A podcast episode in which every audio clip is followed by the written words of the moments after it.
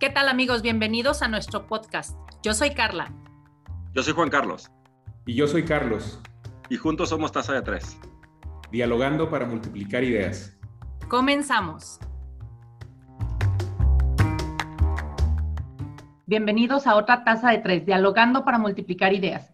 El día de hoy queremos comenzar con una nueva tradición que vamos a hacer en Taza de Tres. Vamos a mandarle saludos a la gente que de verdad con mucho cariño nos está siguiendo en YouTube, nos está siguiendo en Facebook, nos comparte. Y pues bueno, el día de hoy le tocan a algunas personas que han sido fan destacado de, de, de, Facebook, como son Julie Guerra, Claudia Sánchez, y Pati Aguayo. Muchísimas gracias por seguirnos, por compartirnos y por seguir con nosotros. ¿Cómo estás, Carlos? Muy bien, Carlita, muchas gracias. Muy contentos por tener la oportunidad de transmitir un nuevo programa con una nueva invitada eh, en esta eh, secuencia de programas y de temas que no ha sido planeada, pero que de alguna manera se van hilando. Y creo que el, el programa y el tema van a ser muy interesantes, muy eh, padres, porque hablaremos de alguna historia de vida. ¿No, Juan Carlos? ¿Cómo estás? Sí, correcto, Tocayo. Muchas gracias. ¿Qué onda, Tocaya? Muchas gracias por otra vez, otro programa más. Ahorita decías de los, las personas que nos han saludado en redes sociales. Yo quiero saludar a la señora Rosita que me, me la encontré aquí en el 7-Eleven y que nos sigue en tema de tasa de tres, pues nos siga viendo y nos sigan viendo más, más programas.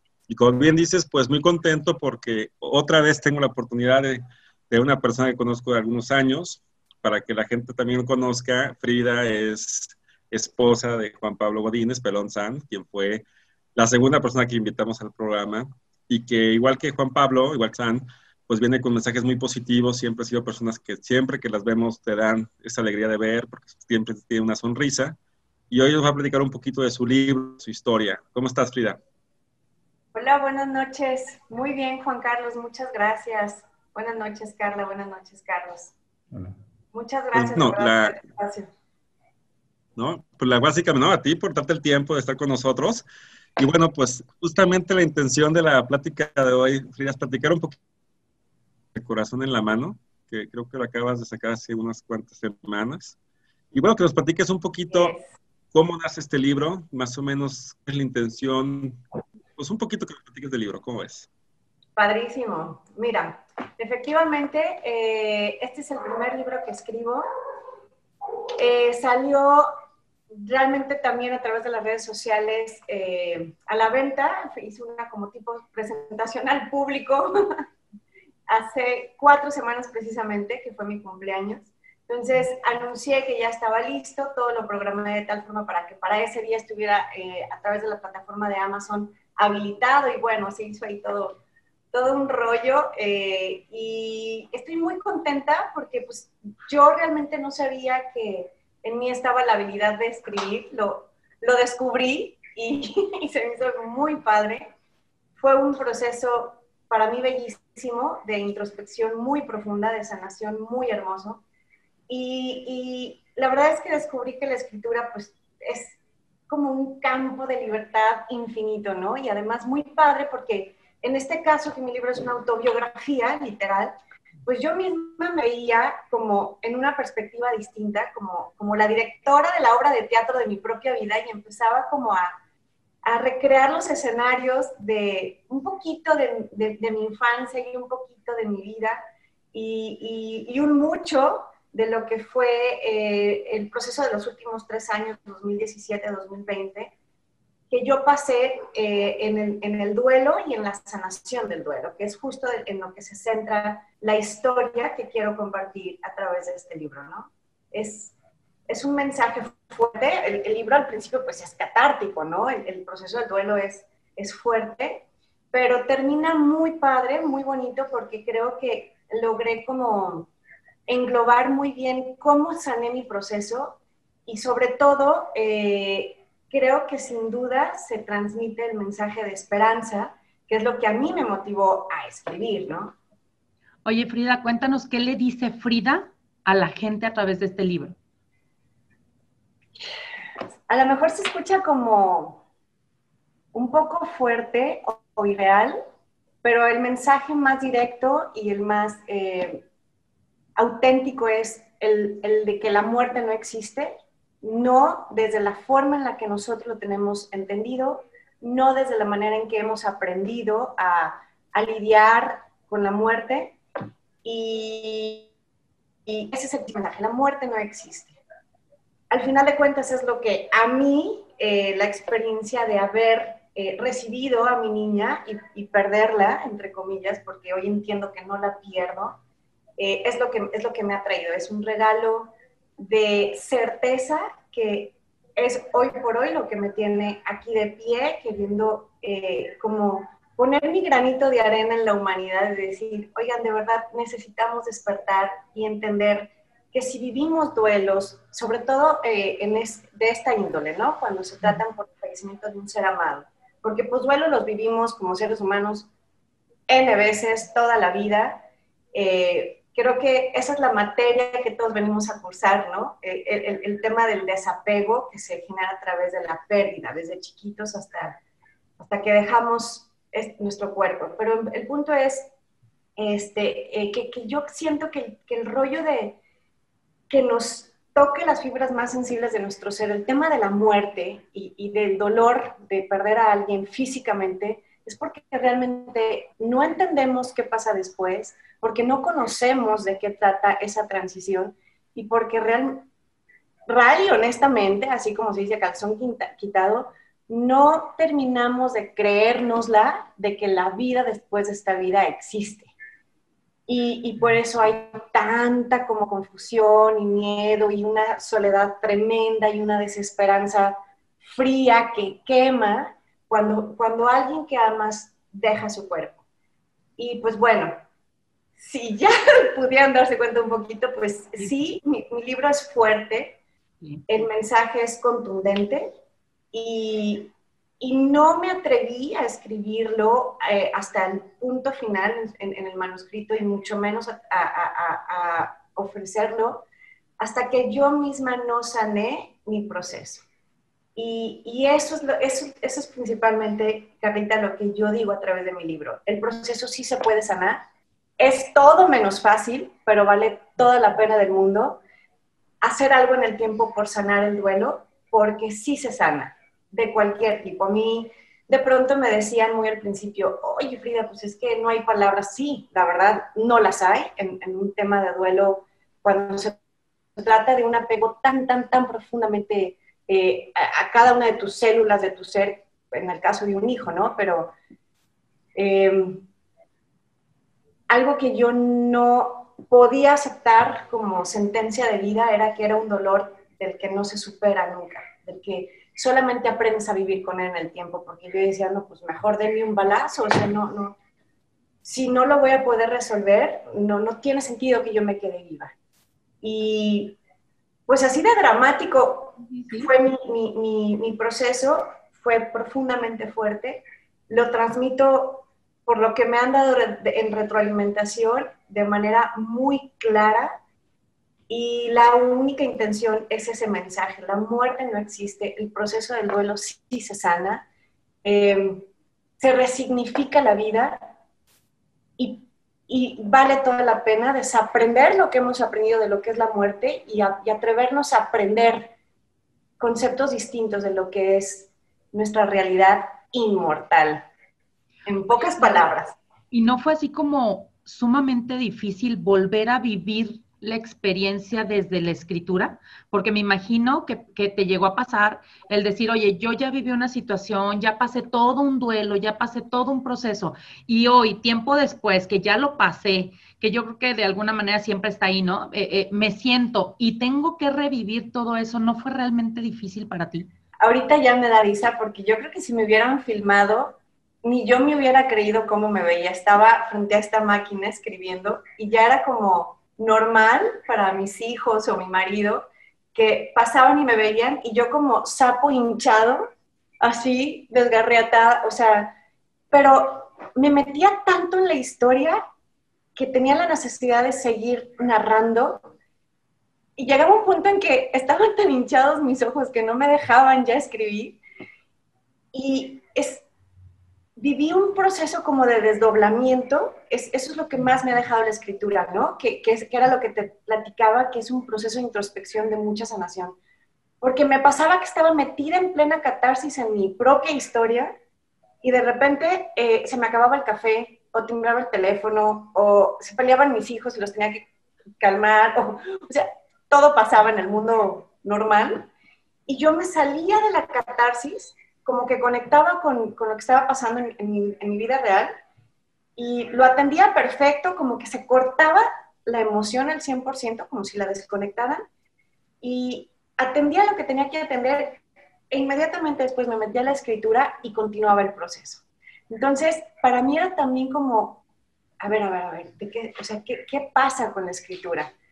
Y sí, por supuesto que fue muy fuerte y al mismo tiempo fue muy revelador como poder descubrir el poder que a nivel de, la mente tenemos los seres humanos para utilizarla a nuestro servicio o a nuestra contra, ¿no? Entonces, eh, en el sentido en el que eh, si yo conectaba con pensamientos de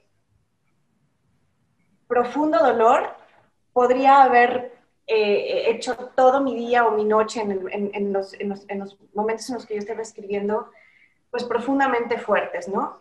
Pero me daba cuenta que tenía también la capacidad de conectar con situaciones del día a día, como eh, contestar memes por WhatsApp, este, dejar el drama en la computadora, eh, atender una visita que estaba llegando. Y entonces me daba cuenta que mentalmente yo podía utilizar a, mi, a, a mis pensamientos a mi favor. Y sí, el proceso fue muy difícil, fue bellísimo, a mí me encantó tanto Carla, que eh, yo salgo de mi proceso de escritura autobiográfica y me asocio con la escritora que fue quien me estuvo guiando y, y, fue mi mentora y creamos la Escuela de Escritores para escritura autobiográfica, porque nos dimos bueno, yo pude confirmar en mí, en, hacia carne y hueso, que a través de la escritura se sana mucho y que no eres capaz de contar tu historia hasta que no la sanaste y la puedes poner al servicio del otro.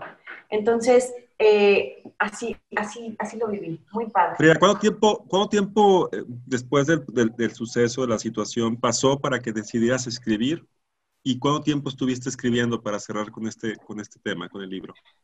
Mira, eh, comencé mi libro dos años después de que falleció mi gorda. Shanti muere el 8 de mayo de 2017. Yo empecé a escribir en 2017 2019. Terminé en seis meses, el, el, taller duró seis meses, yo terminé mi manuscrito en Word en seis meses, pero el proceso de edición y todo eso, bueno, me tomó bastante. Eh, yo tuve mi libro listo para noviembre del año pasado, el manuscrito, no, no ya con el formato, la maquetación. Eh, así estuvo, sí, seis meses. Y te iba a preguntar, imagino por el texto, por la biografía, eh, pues como dices tú, son temas difíciles, pero son las realidades. Una vez que lo tuviste, ¿qué tan fácil fue publicarlo? ¿Cómo fue el proceso de la publicación? No, bueno, pues el proceso fue súper simple para mí.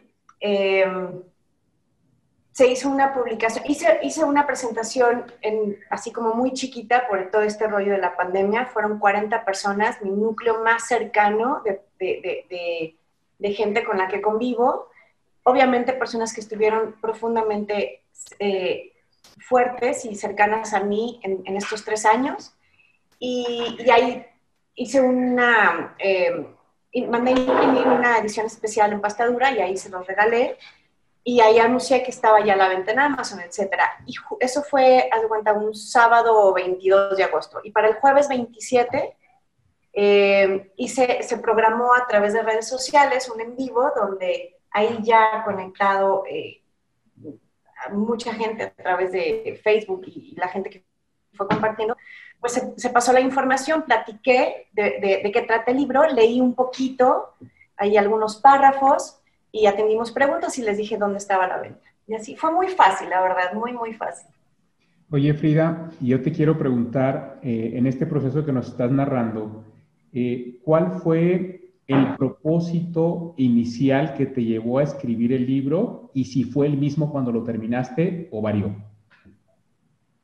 Ay, qué buena pregunta. Mira, no, realmente yo em, creo que empecé eh, a escribir simple y sencillamente por una necesidad de expresión que tenía. A mí me pasó mucho durante eh, los primeros meses o el primer año y medio de que eh, mi gorda dejó su cuerpo, que me daba por escribir en Facebook y de repente recibía una retroalimentación muy bonita de que, Frida, de verdad, qué bonito escribes, eh, esto no te lo conocíamos, oye, me llegas al corazón, eh, bla, bla, me pones la piel chinita, sigue escribiendo, pero hasta ahí. Entonces, cuando a mí esta señora escritora me dice, Frida, eh, quiero, quiero que, escribas, porque sé que pues, escribir te va a ayudar, realmente yo ya estaba en un punto bastante bien anímicamente, emocionalmente y psicológicamente, eh, y decidí escribir solo por expresarme. Incluso yo ni siquiera creí que iba a tener una habilidad de poder eh, como eh, compartir mis vivencias de manera congruente, ni que pudieran crear una, ¿cómo te explico? Como que, el lector se enganchara con mis palabras. Es, es, decir, ni siquiera lo planeé así.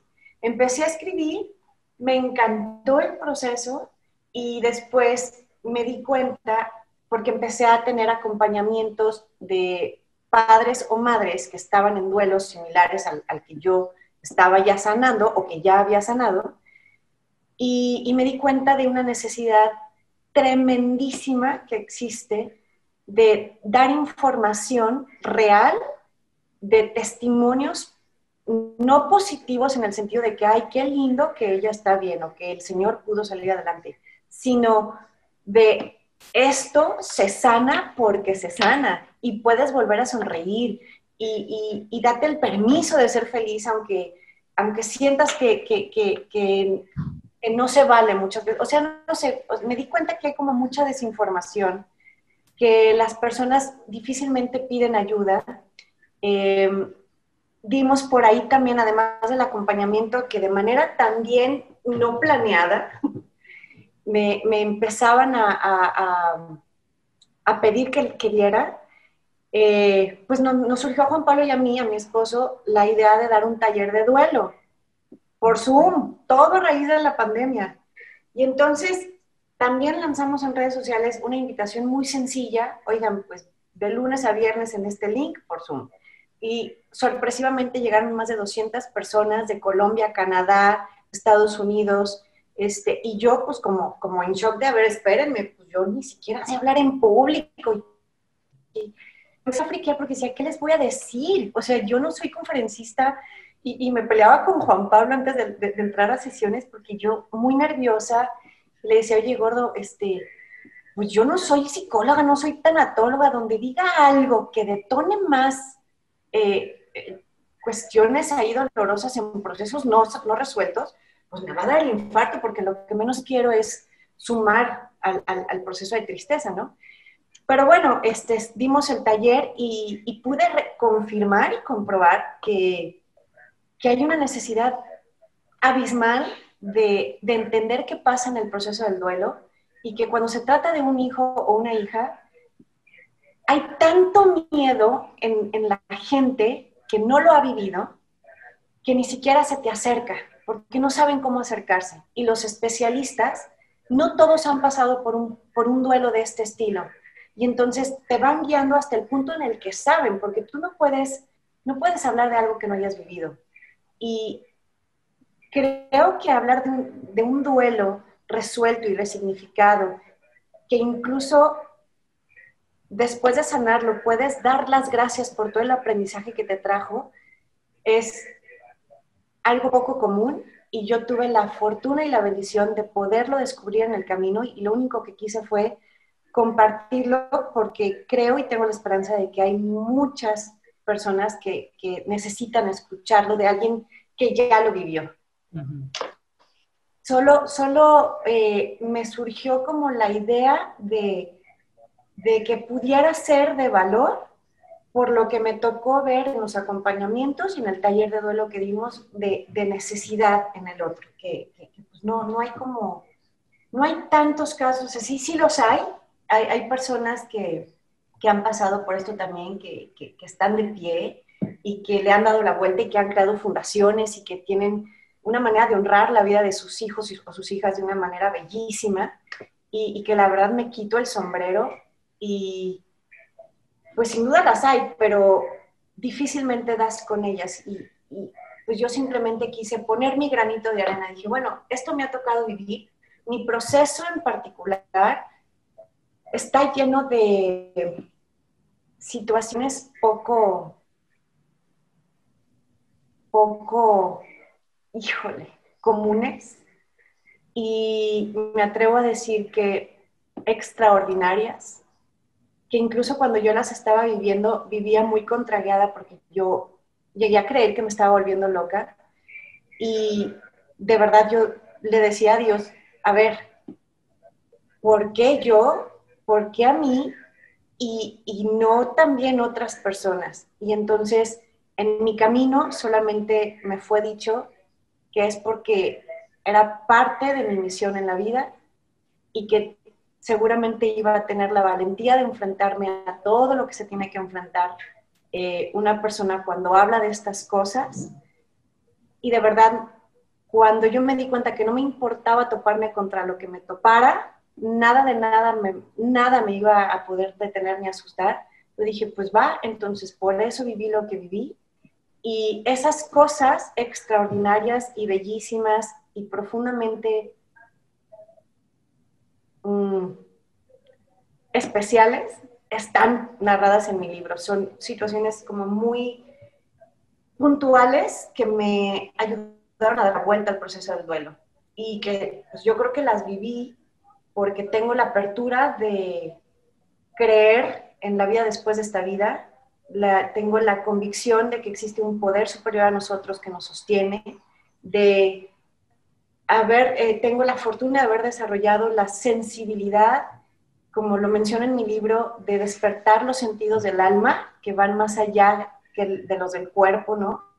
Y, creo que hay una realidad invisible a los ojos humanos, pero súper real a los sentidos del alma.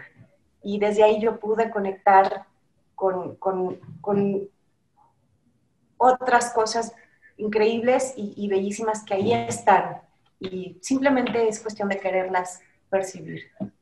Oye, Frida, y hablando de granitos de arena, como lo decías ahorita, y que, y que seguramente todo esto que llegó a tu vida fue lo que los llevó a esta, a esta nueva etapa con, platícanos de, de lo que están haciendo con la editorial, con este nuevo concepto. Pues mira, este, la editorial nace justo a raíz de la necesidad que yo tenía de, de poder publicar mi libro de una manera, eh, pues, eh, rápida, porque si yo le daba mi manuscrito a una editorial tradicional, unas lo podían haber quedado ahí dos años en una pila de 5.000 escritos que les llegan. Dos, pues yo soy un patito Pérez en el mundo, nunca había escrito, no soy influencer, ni artista, ni conocida. Entonces no tenía ni palancas para que alguien me pelara y, y quería de verdad que se publicara. Entonces, Fui a la FIL el año pasado, eh, eh, sí, el año pasado todavía, me pude entrevistar ahí con varios eh, editoriales y yo tener contacto con servicios de este estilo, y ninguno me llenaba el ojo. Este, yo decía, a ver, ¿cómo le voy a ceder los derechos de mi obra a una institución que va a querer cambiar portada, contenido para que... Aparte es tu vida. Claro, pues, y entendía yo, es un producto que se tiene que adecuar a su imagen de empresa para que venda. Pero a mí no me importaba que vendiera, me importaba que el mensaje de manera auténtico llegara como fue, como es. Entonces dije, no, no puedo ceder los derechos de mi obra, no me importa si me dan 2% de regalías o no me dan nada, pero necesito que se publique y pronto. Entonces, este, eh, me tardé casi un año en publicar, te digo, fue hasta agosto de este año, porque creamos este concepto de eh, editorial independiente que no es, eh, como les decía, no es nuevo, existe de manera, es muy común en Estados Unidos y en, en Europa, principalmente en España. Y me puse a investigar, pedía cotizaciones, hacía llamadas, sea, fue un año de, de, camino recorrido para aprender, me metí a talleres de creación literaria, me metí a aprender, o sea, 20 mil cosas porque yo necesitaba dar, dar servicio, ¿no? Y se generó la editorial, la pudimos constituir legalmente, darle vida, ya sabes, todo el rollo este, que, que esto implica, levantar la empresa.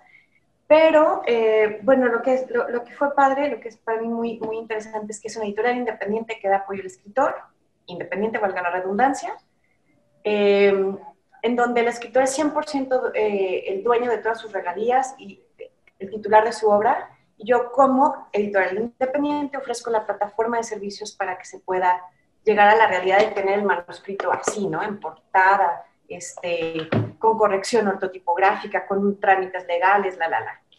Y entonces lo que se hacen es, se ofrecen paquetes muy económicos eh, y muy prácticos y se venden.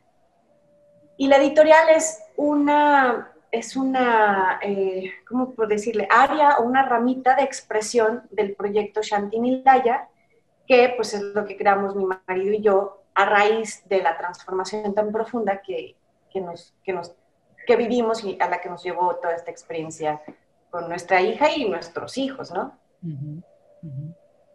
No, pues padrísimo. La verdad es de que, eh, te digo, creo que la historia eh, seguramente vale la pena leerlo y más por como dices que normalmente no hay eh, un instructivo para un duelo, ¿no? Sé que hoy en día el tema de tanatólogos y el tema de ayuda este, psicológica y de ayuda de orientadores y demás puede ser de muchísima utilidad, pero en ocasiones necesitamos escucharlo de, como dices, de alguien que ya lo vivió, ¿no? O sea, de alguien que ya vivió un proceso similar y creo que esto es una súper herramienta que puede servirle a alguien que está viviendo lo mismo que tú para que se siente empático, ¿no? Con, con, con la situación. Pues sí, la verdad es que, este, no creas, ya, ya cuando salió a la venta, ahí ya me llegó el nervio. Y yo dije, ay Dios, a ver qué. No, siempre no regresen los. y ahí yo decía, híjole, este, pues yo solo soy una mamá que sintió que un día se moría y después hizo todo por salir adelante y hoy está de pie con brazos abiertos a la vida, con el corazón en el cielo, con los pies en la tierra. Y, pues la verdad es que eh, me da un poco de preocupación abordar este tema tan sensible que atañe a todos los seres humanos sin importar eh, ni raza, ni color, ni, nada, ¿no? Ni educación, ni nada. Entonces, este, me empezó a dar un poco de nervio porque, pues lo que menos eh, busco es como herir o, como hacer cortocircuito en el proceso en el que muchas, muchísimas personas y más este año que hemos tenido tantos fallecimientos en todo el mundo, no nada más de COVID, extrañamente, este, pues hay, tanto, hay tanto proceso de duelo no resuelto. Y, y, esto salió en redes sociales y salió así como al aire y yo decía, en la torre, ¿qué voy a hacer? Y pues gracias a Dios, mira, yo lo entrego y digo, pues va más allá de mí. Y desde mi muy humilde eh, experiencia y desde mis propias palabras, lo único que pretendo es platicar esto me pasó, esto he descubierto, hay una sabiduría interior dentro de todos y cada uno de nosotros y la muerte no, no existe como tal. En resumen, ¿volverías a escribir? Es decir, habiendo pasado por este proceso, eh, ¿cómo te sientes hoy? Es decir, ¿volverías a, a escribir? Y, en todo caso, si ya lo tienes en tus planes, ¿sobre qué lo harías? Sí, mira, de hecho, este, cuando estaba seleccionando parte de mis textos para armar el manuscrito con, con, la escritora y editora que me ayudó, dejé mucho contenido para un segundo libro y pues yo ya no creo en las casualidades, Carlos, pero el libro lo terminé en mayo del 2020, ya con todas sus correcciones, y no han terminado, o sea, no ha dejado de sucederme eh, día con día situaciones que de verdad valgan la pena, valen mucho la pena compartirlas. Em, por supuesto que voy a seguir hablando de lo que sigue siendo mi historia. De verdad es que hasta yo me quedo así como, híjole, pues esto me pasa, ¿no? Y estas cosas suceden. Por ejemplo, a raíz del proyecto Shanti Nilaya, como les platico, una parte de la editorial, pero hay otros proyectos, hay viajes de poder y etcétera. Bueno, para no se les largo el cuento, estábamos dando precisamente el taller de duelo en línea, mi marido y yo, y un miércoles en la noche, este, una chava de bienes raíces a la que, pues, conocemos por cuestiones eh, que nos vendió un terreno, le manda un mensaje a Juan Pablo y le dice, oye, eh, ahora que estuvimos con el terreno, Juan Pablo le comentó que tal vez nos cambiábamos de casa para poder tener despacho en casa, ya no rentar oficinas, hacer como movimientos estratégicos que muchas personas hicimos. Y le dijo eh, Juan Pablo a ella, oye, ¿sabes qué? Pues sí me interesa el, el, rollo y me encantaría que fuera una casa, pues no sé, por ahí por Rancho Contento, algo con mucha vegetación grande para que pueda funcionar incluso donde, eh, que tenga un espacio para dar cursos, que, que sea como un centro. Bueno, ella se quedó con la idea y me manda un mensaje, dando este taller de duelo, y le dice, oye, ¿sabes qué?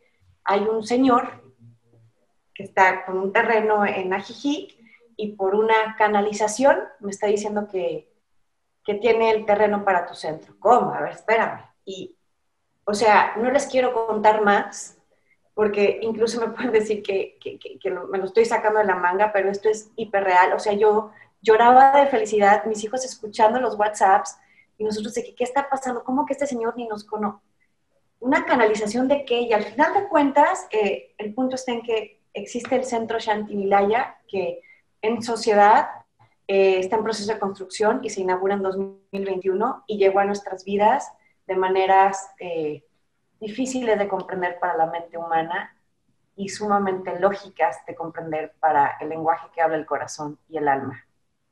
Es lo que te puedo resumir, Carlos. Entonces, mi siguiente libro, por supuesto, que continúa con experiencias propias. Me encanta la autobiografía y, creo que no nada más platicando de esto que me ha seguido pasando, que nos ha seguido pasando como familia, sino muchas otras experiencias que no las incluí en mi primer libro, porque eh, pues también estaba como a ver, a ver qué, sí, a ver si, qué sí y qué no pero sin duda estoy siguiendo escribiendo sobre, sobre esa misma línea.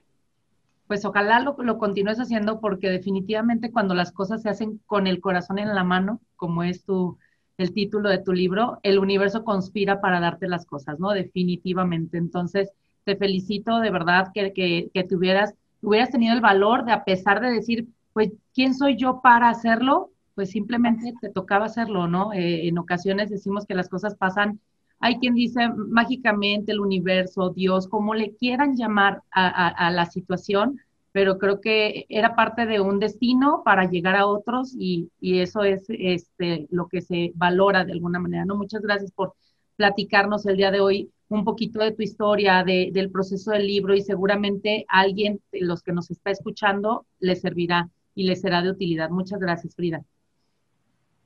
Gracias a ti, Carla. Gracias, Juan Carlos. Gracias. No, hombre, la verdad es que, la verdad es que yo tengo que reconocer que sí me siento un poco conmovido con, la, con el programa de hoy porque conozco a Frida, conozco a Juan Pablo de ese tiempo. Si ustedes los vieran, por ejemplo, yo cuando los veo por lo general en el club, la alegría con la que siempre están es increíble. Y, y escucharla como que sí me genera como mucho tema de, de cómo enfrentaron esto. Juan Pablo, cuando estuvo el, el, programa con nosotros, le preguntábamos sobre el tema de la, de la adversidad. Era el, era el tema de adversidad, ¿se acuerdan? Y solo decíamos, ¿cómo, ¿cómo se supera la adversidad? Y me acuerdo bien de la respuesta que dijo fue, sé honesto en cuanto a tus sentimientos. O sea, si estás triste, estás triste. No tienes que siempre estar en esa situación. Fue muy franco, porque hasta me acuerdo quién que dijo, lo que te voy a decir, Juan Carlos, no te va a gustar, pero es así. O sea, una persona con ese tipo de reacciones que me dejó a mí muy impactado. Y la verdad es que sí me... Tienen que ver ese programa también para que vean cómo funciona y la manera en como tan agradable, tan amena, tan positiva que ven la vida y como fue justamente como se creó este programa de tasa de tres, que era tratar de traer a la gente adversidades y sobre todo cómo salir adelante. Y te agradezco mucho, Frida, por estar aquí con nosotros. Ha sido una plática principalmente para mí muy conmovedora, principalmente, y, te agradezco mucho. Gracias, gracias, Juan Carlos. Y a los que nos están viendo, eh, Frida nos va a compartir un par de ejemplares de, su obra, que creo que vale mucho la pena. Se van a enterar seguramente cuál va a ser el mecanismo para obtenerlo. Va a haber muchos premios. El premio más importante, sin duda, va a ser ver a Carlos vestido de la América. Entre todos participemos en lograr. Yo tengo una duda. Apoyar la famosa. ¿Es estar vestido? ¿Mandé? ¿Algo de la América es estar vestido? no importa, lo que sé es que te vas a vestir de la América, amigo. Entonces, no, ya como ustedes saben, y como salió en la publicidad con Nariz Roja, vamos a estar haciendo una rifa para diciembre con la intención de apoyar esa gran causa. Y Frida, junto con Juan Pablo y muchos, muchos de nuestros invitados van a apoyarnos en dar premios a las personas que nos apoyen en esta gran causa de ayudar a los niños con cáncer. Pues ojalá, eh, te agradezco mucho Frida por el apoyo también. Al contrario, encantada y más con tal de ver a Carlos vestido de la mena. No sé lo puedo perder. ¡Esto! Qué bárbara, me acabas de perder. Tocayo. Muchas gracias, Frida, este, Carla, Tocayo. Eh, quisiéramos finalmente invitar a todos los amigos que nos siguen por redes sociales para que nos sigan favoreciendo con su atención eh, en nuestro canal de Facebook y el canal de YouTube, en ambos casos tasa de tres. Recuerden que son muy importantes sus comentarios, sus sugerencias, los temas que les gustaría que tratáramos en este programa y sobre todo si tienes también una experiencia de vida como la que hoy tratamos y te gustaría compartirla con tasa de tres y con los seguidores de tasa de tres, bueno, pues el foro siempre está y estará abierto. Muchas gracias. Nos vemos pronto.